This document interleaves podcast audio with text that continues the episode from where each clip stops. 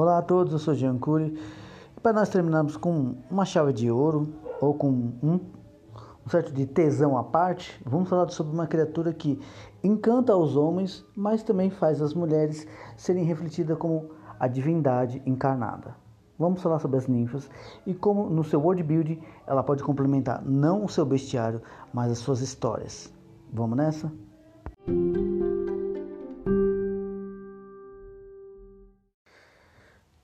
Se você sabe ou não sabe, relaxa. Nem eu sei tudo, nem eu sei pouco. Eu só sei aquilo que eu quero entender ou que me dá vontade. Mas, em miúdos, para eu já te explicar numa tacada só. A ninfa não é uma deusa e nem sequer um ser acima da média. Ela é uma entidade feminina dos elementos, seja do bosque, da floresta, das águas, de montanhas, ou qualquer que seja o terreno, um elemento. A ninfa ela é a personificação sobre uma, vamos dizer assim, uma personificação feminina, da qual você olha e diga: Uau, eu casaria com ela, mas não, você não consegue, nem eu. Não precisa se preocupar com isso. É um termo para a ninfa ser mais do que um desejo masculino dessa entidade feminina elemental, é claro, mas que nem é deusa e nem é um ser é, distingue assim, como eu posso falar em miúdos.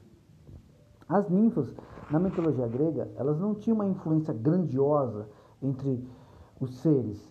Elas podiam enfeitiçar pela sua beleza, elas podiam dar conselhos ou fuder com a vida da pessoa, ou até com Deus. E nisso, ela tem um papel assim que, vamos dizer assim, ela é tanto um ser de aspecto divino, mas que não é divino. Entendeu? Não casa e você vai entender. Em miúdos, a ninfa é mais ou menos como eu posso colocar assim, numa simplicidade. A ninfa é uma entidade de aspecto feminino que, independente do elemento, ela vai trazer a luxúria sobre o desejo de um homem, só que ela é um ser, como eu posso dizer, imortal.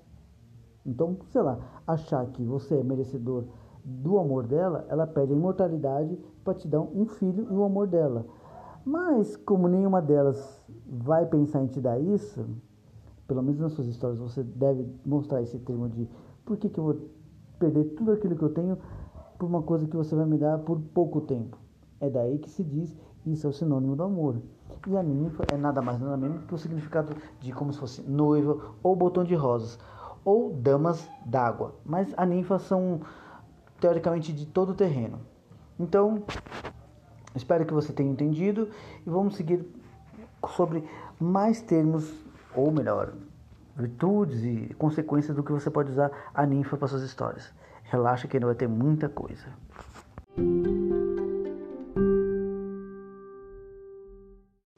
Eu sei que eu já falei bastante sobre a ninfa, mas como a gente sabe que o brasileiro gosta de ouvir mais um pouquinho, e como a maioria dos homens adora você distinguir o que é um ser que embeleze seus olhos, a ninfa é nada mais, nada menos do que uma mulher perfeita aos olhos de qualquer homem seja uma pessoa jovem, idosa, de vigor ainda no ápice, não importa.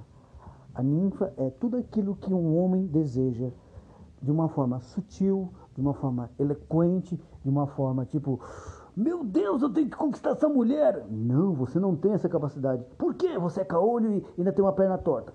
Dane-se, eu vou capturá-la.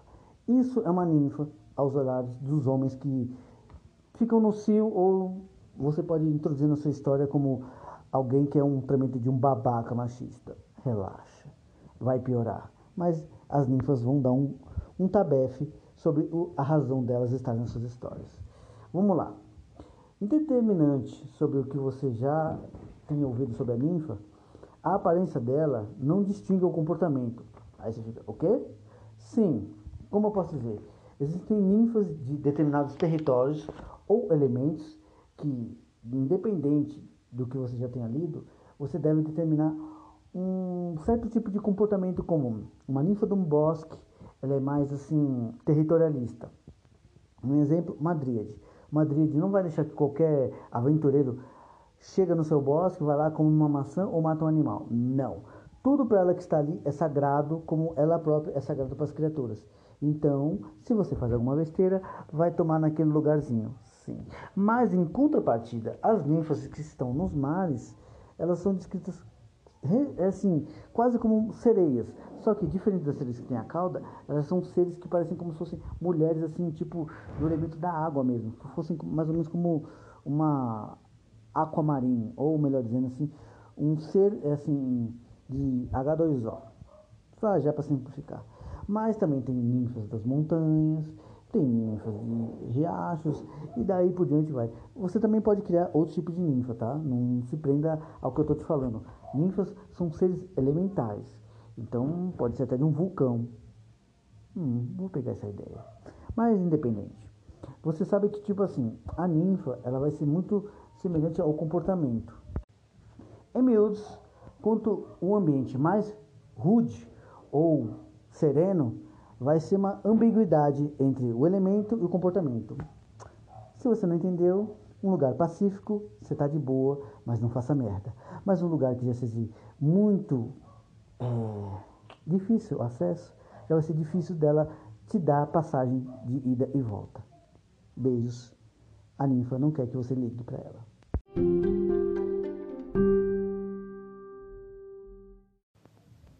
Tá bem, agora você deve estar meio confuso, mas Vamos lá. Vamos dizer que você quer criar uma dríade, que é uma ninfa do bosque, ou de uma floresta mais antiga, de elemento X ou Y, não importa. Se você quiser usar essa dríade para ser uma guardiã do lugar, ela vai ter que ter uma árvore específica como o seu ponto X de poder, seja uma, a primeira árvore, um carvalho ou um pau-brasil, não importa. Aquela árvore vai ser o núcleo do seu poder. Então, ela vai ser a fonte de tudo, tanto para o lugar e para ela. E nisso, as virtudes dela são coligadas com a fauna e a flora, seja para elementos que tem para curas, tipo para cura, para determinados, é, vai que elementos Y como coadjuvantes vão passar por lá só para você demonstrar na sua narrativa que tem uma flor que vai lá, a pessoa cheira e capota. Pode matar ou não pode matar? Mas a Dríade determina isso. Mas, em contrapartida, a Dríade também vai ver e saber de todos que adentram em seu território. Eu disse tudo. Pode ser até uma molécula, não importa. Tudo e qualquer que ser espectral, carnal ou até astral, ela vai perceber, porque ali é o território dela. Ela não tem somente uma ligação com a fauna e a flora, ela tem com elementos como um todo, aquilo que constitui a matéria, a não matéria e aquilo que fez parte da matéria. Então, tome cuidado. Ela tem poderes e, além de tudo, tem força, resistência, sendo uma coisa natural dela. Como também ela pode ser até mesmo dominadora do elemento que ela controla do terreno para fazer o que ela bem quiser. É tipo Fullmetal Alchemist, se você quiser se basear ou estiver pensando. Então, você tem um grande adversário ou uma aliada para o seu personagem ou para sua história. Use com moderação.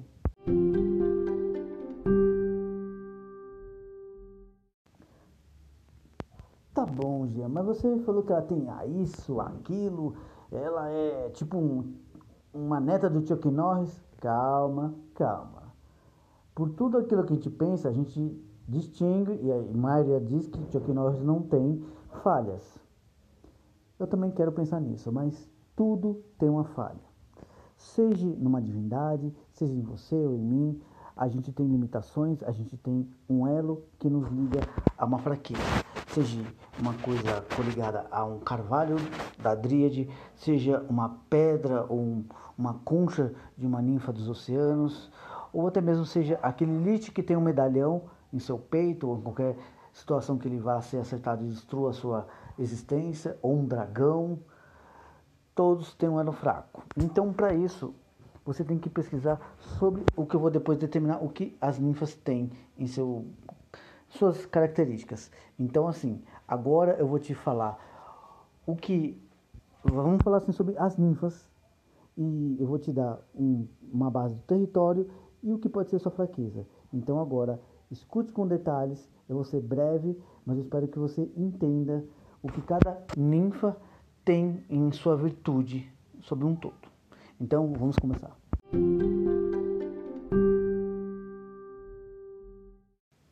Vamos lá. As dríades são as ninfas dos bosques das florestas. Como eu já tenho argumentado e vou te repetir, uma árvore, ou a primeira árvore que ela está ali presa, ela vai ter o seu poder, mas também vai ter o seu elo de rompimento da sua existência. Então, ela vai ter aquela árvore X como a sua base de poder, mas se alguém for lá e derrubar ela ou ferir mortalmente, ela vai sentir as dores daquela árvore porque elas estão coligadas. Então, a dríade tem um elo forte com a natureza, com a fauna e a flora, mas tem uma árvore que é o seu elo de poder e existência. Use com moderação.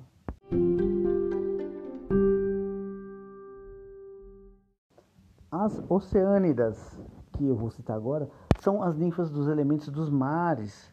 Você pode até falar que seja os oceanos também, você pode complementar, mas elas como um todo são distinguidas como seres da água, que podem não precisar ter a aparência de uma sereia, mas elas também podem. Elas imitam tudo aquilo que está no elemento das águas, seja uma baleia, seja um tubarão, seja um kraken.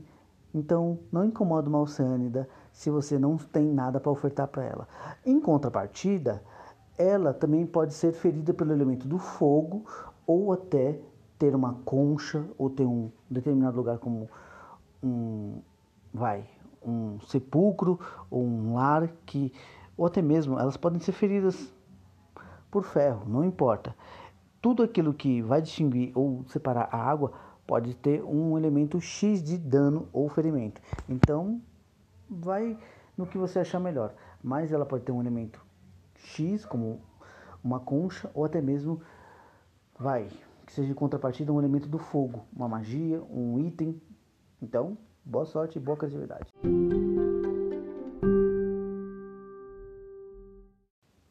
As Nereidas são dos mares mediterrâneos ou águas é, de salmouras, águas de, assim, dos mares mais calmas. Mas em contrapartida, elas também podem ser seres assim mais observatórios ou até mesmo que use os seres como seus espiões. E nisso eles podem ter um elo com ela de fraqueza, ou até mesmo algo que coligue, tipo, vamos dizer assim, tenha não somente um elemento como uma concha, uma rocha, ou até mesmo tesouro, ou até mesmo os seres que ela faça um elo, seja pela magia ou, ou qualquer que seja a introdução de poder que você coloque. Ela é um ser assim como a Oceânidas, mas ela vem de lugares mais assim harmoniosos, com a bravura ou até mesmo a longura assim de vista dos mares e oceanos. Então, é só você pensar e você ver, mas ela é um, um elemento legal.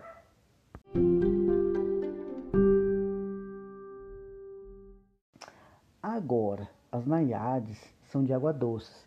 Essas são as mais conhecidas como seres agressivos ou territorialistas. Agora, se você me falar, como que eu mato uma coisa dessa? Se você puder atacar antes, beleza. Se não, tchau, tchau. Elas são até mesmo, vamos assim, descrever como seres assim, entre aspas, carnívoros. Ou somente ela vai lá e afunda o indivíduo e acabou. Vai por você. Mas em muitas histórias elas são descritas como seres assim, nada que seja bom. Como se fosse uma Yara 2.0 de agressividade. Não que a nossa Yara não seja boa mas essa já é tipo motherfucker.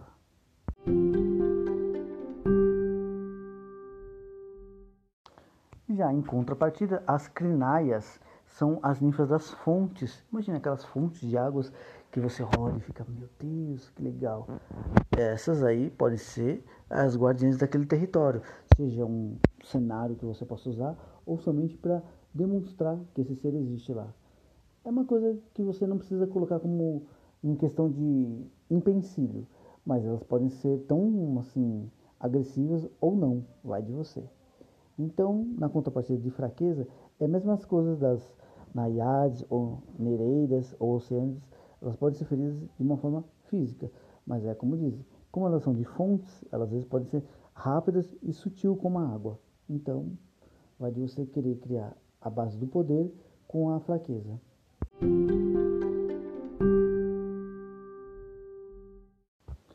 Limnátides, ou conhecida como ninfa dos lagos perigosos e pântanos. Pois é, até ali você vai encontrar uma ninfa.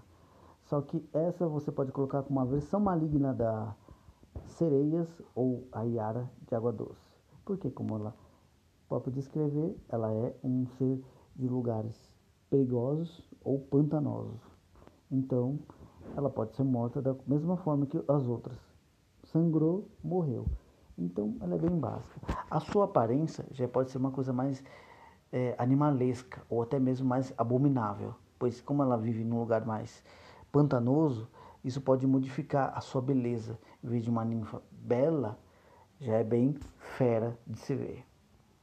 Então, boa sorte. Se quiser uma dica, assiste o filme A Lenda e lá você vai ter uma ideia de que poderia ser uma Linnatides, ou pelo menos algo parecido. Se for, Deus que me livre.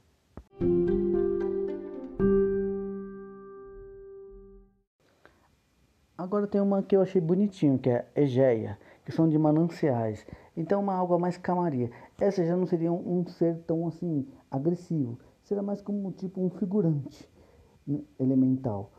Lógico, você pode criar que ela já seja uma guardiã de um fator X da história, mas elas já são mais assim de boas para você querer colocar que elas fossem uma ameaça. Mas lógico, não vai entrando assim à torta à direita que seus personagens também não são green card em toda a parte da jornada, mas são ninfas muito legais. Então as Egeias e seus mananciais são a combinação de harmonia e beleza. E muita criatividade na sua narrativa.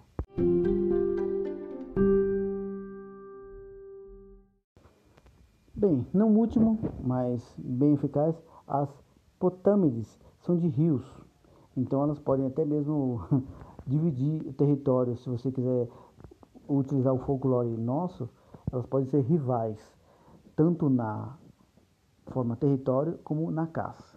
Então fica até um, uma situação bem mais assim abrangente. Mas em contrapartida, como ela é do elemento água, o fogo também vai ser um elemento crucial contra ela. Como também pode ser o ferro, ou até mesmo o aço, ou elementos mágicos coligados ao fogo, ou até mesmo o vento. Então assim, bateu, levou. Mas como eu digo, se você é um elemento água, você vai sempre contornar a dificuldade. Então, assim, não faça um, um ser grandioso demais, mas também não vai fazer qualquer bostinha, né? Criatividade e eu espero que todas essas descritas te ajudem.